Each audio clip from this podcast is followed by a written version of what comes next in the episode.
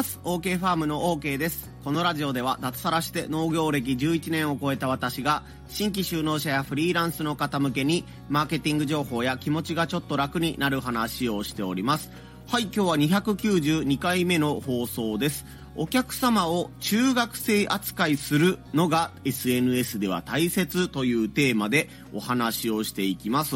今日の音声配信のトークテーマが目線合わせでうまくいくということでね、え家族やお客さんや自分の友人とかとね、目線を合わせることについて何か語ってくださいということなので、今回は僕が SNS とかね、この音声で情報発信している時に心がけていること、それはお客様を中学生扱いするんだよ、大人扱いしちゃダメだよというね、ちょっとね、あの、聞く人が聞いたらイラッとしてしまうようなタイトルかもしれないんですけども、情報発信においてはすごい大事なことだなと思いますので、それをお話しさせてもらいます。今日の3つのポイントです。スマホを全力で見ている人はいない。ポイント2、疑問を持たれた時点でアウト。ポイント3、だらけた状態で自分の投稿を見直そう。この3つでお話をしていきます。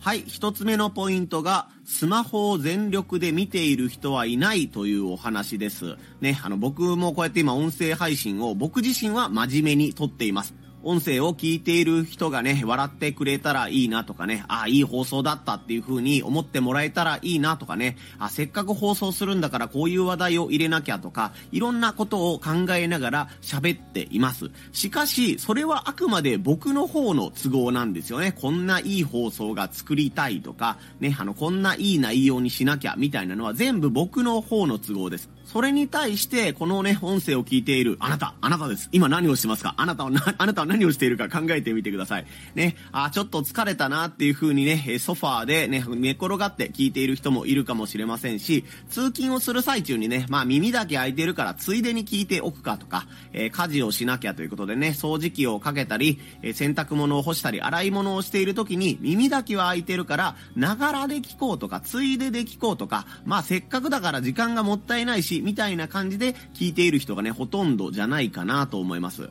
いや、OK がね、こうやって頑張って毎日放送を撮ってるから、OK の放送を聞くときはね、僕は正座してね、もうテレビとか全部消して、雑音が入らないようにしてね、え、聞いてるんだよ、毎回そうやってるんだよっていう人がいたら、もうあの、すぐ DM を僕にコメントとか DM を送ってください。僕から何かを送らせてもらおうと思います。まあちょっと雑談みたいなものも入っちゃったんですけども、ね、あの SNS でね、写真とか文章を読むとかね、こう音声を聞聞いてくれる人っていうのは、もうあなたの投稿に対して真摯にね、あの真剣に全力を注いで受け取っているのではなくて、何かのついでとかね、えー、て言うんだろうな、全力じゃない状態で受け取っている可能性が高いということをね、まず忘れないでおいてほしいなというふうに思うんですよね。自分自身がこんなに必死に投稿をね、考えているんだから、こんなに頑張ってコンテンツを作っているんだから、相手も全力で受け取ってくれるだろうとか、えー、1000文字、文字を書いたら、1文字1文字真剣に読んでくれるだろうというようなね、気になってしまうんですけども、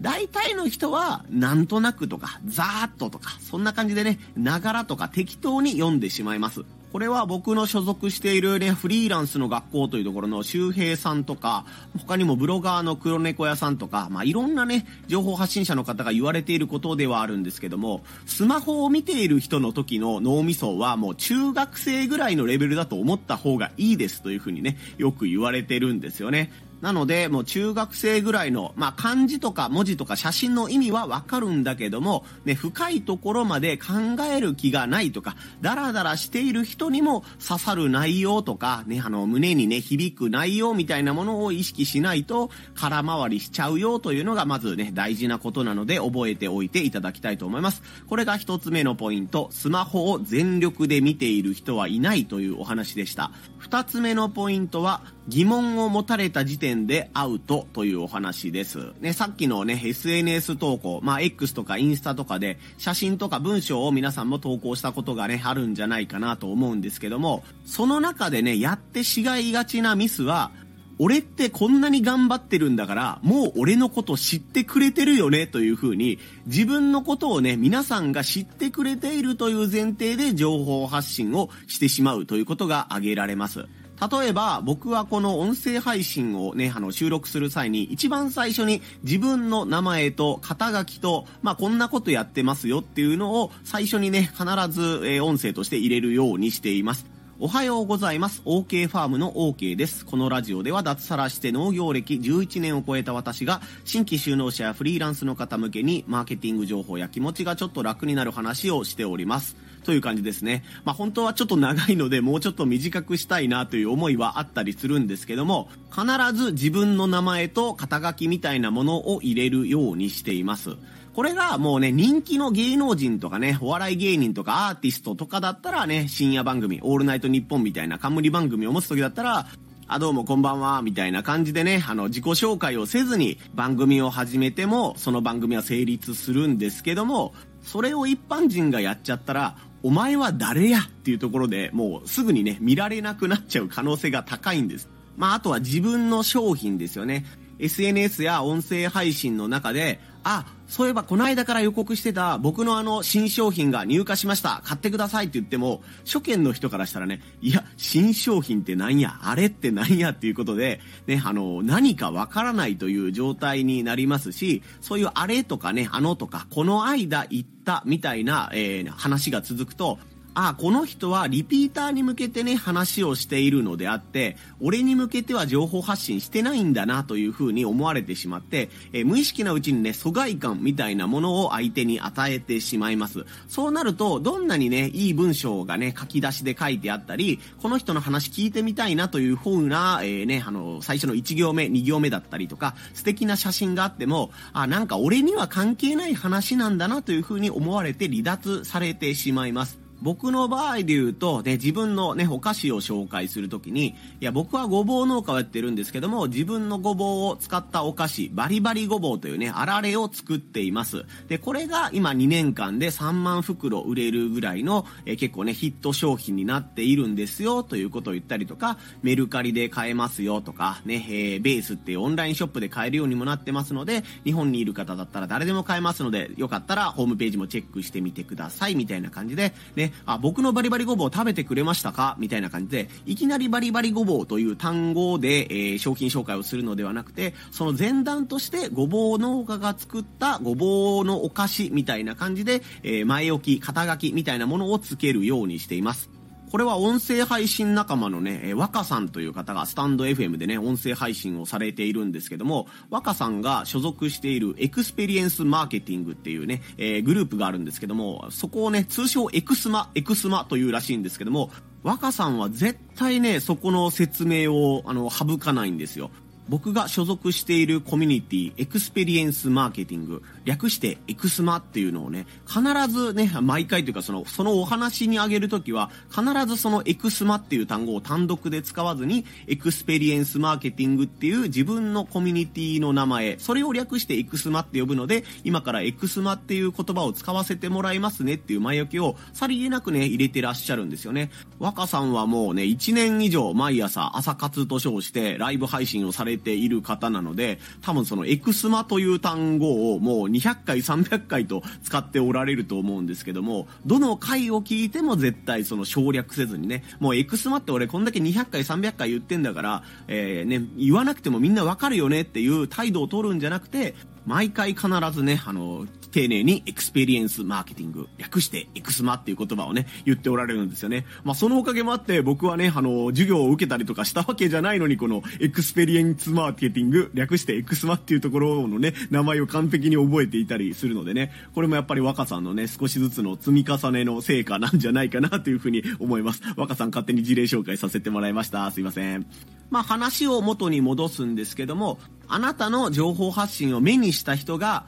お前は誰やとか、それは何なんやとか、いつの話なんやとか、わからん単語が多すぎるんじゃということになったら、その時点でもうあなたの投稿は見、見ずに次の人の投稿に移ってしまいます。ね、あなたの投稿を見て、いや、ここの文章がわかりにくいんですけども、ここについてもう少し詳しく教えてくれませんかっていう方は、もうよっぽどのあなたのファンです。ね、なので、そんな質問をね、してくる人は絶対にいません。ね、あの、見なかったことになってしまう、存在しなかったことになってしまうというものだと思うので、情報発信を頑張ろうと思ってらっしゃる方は、なるべくね、あの、初めて見た方でもわかるような単語を使うとか、それこそ中学生ぐらいの脳みそでもわかるような言葉をあえてチョイスする、難しい言葉を選びすぎない、などのことに気をつけてみてください。これが二つ目のポイント、疑問を持たれた時点でアウトというお話でした。はい、それではチャプターを区切りますので、皆様肩を上げ下げしたり、腰を回したりしてリラックスしてお待ちくださいませ。はい、そして3つ目のポイントが、だらけた状態で自分の投稿を見直そうというお話です。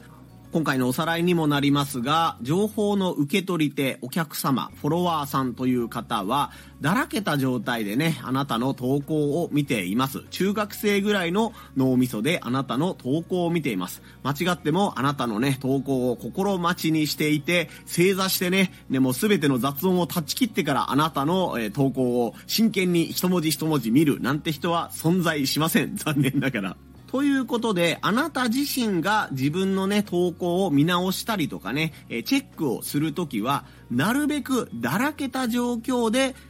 自分の投稿を見直してみましょう。実際に自分もね、あのソファーにちょっと寝っ転がりながらスマホを触ってみるとか、この音声配信を聞く時で言ったら、あえてね、忙しい時に合間に自分の音声配信を聞き直すみたいなことをすると、あれ、意外となんか、この文章読みにくいとか、音声をね、発している時も、なんかここら辺聞き取りづらいとか、話が飛躍しすぎてて、ちょっとわかんないみたいなことがね、いろんな気づきがあったりすると思います。自分の放送を撮り終わって、自分もテンションが高まっていて、ね、しかもさっきまでの原稿が頭の中に残っている状態で聞く音声配信と、自分も忙しい日常の中に戻って家事をしている、仕事をしている、車を運転している、ながら聞きしているという状況で聞く自分の音声配信というものは全く違う聞こえ方になっていると思います。まあこの全く違う聞こえ方というのがね、あなたのフォロワーさんが普段聞いている状況でのあなたの放送だというふうにね、思ってもらったらいいんじゃないかなと思います。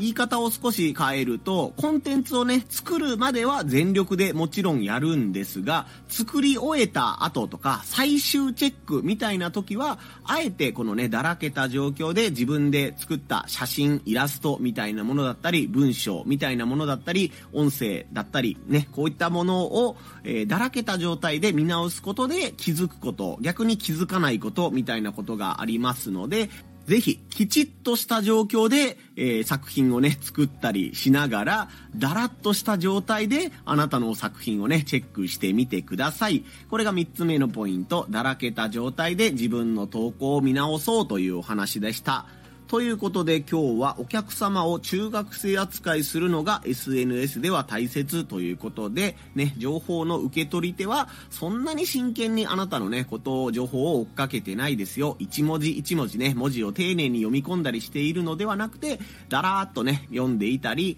耳で聞くにしても、だらーっとながら聞きで聞いていることが多いので、そういうね、中学生ぐらいの脳みそ、まあなんかこういう言い方をしたらね、中学生の方に若干申し訳ないような言い方にも聞こえるんですけども、まあ大人という状況から見たら何個かね、レベルダウンしたとかいうか、注意力が下がっている状況で SNS を見ている人が大半なので、その点をね、忘れないようにしましょうというね、紹介をさせてもらいました。こんな感じで農家の方やフリーランスの方向けにマーケティング情報や気持ちがちょっと楽になる話というテーマでお話をしています。僕の音声配信のフォローがまだという方はぜひフォローで応援をよろしくお願いいたします。以下少しだけ雑談でございます。昨日の放送でもね、少し紹介したんですけども、妻の方が、えー、仕事のね、お手伝いみたいな感じで、週末まで家にいないという状況なので、子供3人をね、1人でお世話するという状況が続いております。シングルファーザー状態でね、子供が3人という状況です。まあなんとかね、ご飯をね、作ったりとか、洗濯物を洗ったりとか、まあ日常的にやっていることは、まあまあこなせているかなという感じです。そんな中でもですね、昨日の夕方、夕ご飯を作るときに、まあハヤシライスみたいなものを作ったんですけども、クックフォーミーっていうね、あの、電気調理鍋ってやつですか？あの、クックフォーミーっていうのを使って、ハヤシライスをね、作ってたんですよね。で、それと同時に、えー、ご飯を炊きながらゆで卵を作るというね、えー、ことをやってたんですけども、ちょっとしたミラクルが起こりまして、ね、あの、いい、いい気分になりました。そのミラクルというのがですね、電気調理鍋の完成時間と、炊飯器が炊き上がる時間と、ゆで卵を割って剥き終わる時間が、ほぼ同時に来たんですよ。これめちゃくちゃ気持ちが良かったです。ゆで卵を剥き終わったかなーっていうぐらいのところで、炊飯器のできる音がね、ピピーみたいな音がして、でね、炊飯器を開けてご飯をね、あのー、一皿よそったところで、そのクックフォーミーでね、ハヤシライスができました、あの音楽みたいなのがね、チャラララーンみたいなのがこうかかって、よし、なんかめちゃくちゃ気分いいぞ、完璧な夕ご飯のスタートだ、みたいな感じだったので、えー、ね、テンションが上がりましたというお話でした。まあでも本当にね、この育児しながら、仕事をしながら、家事をね、しているね、あの、全国の主婦の方に尊敬の念を抱いてばかりの、えー、ここ数日という感じです。この音声配信を撮り終わったらね、僕はあの洗濯が終わった洗濯物をちょっとだけ干したり、乾燥機に入れたりしながら、もう少し家の準備をして、そこからまた仕事を頑張ろうと思っています。まあ今日、明日ぐらいもまた寒さが一段と増しそうな感じがしますので、皆様もね、えー、腰痛に気をつけてね、肩を上げ下げしたり、腰を回したりしながら今日やるべきことを頑張っていきましょう。ここまでのお相手は OK ファームの OK でした。また遊びに来んさい。ほいじゃまたの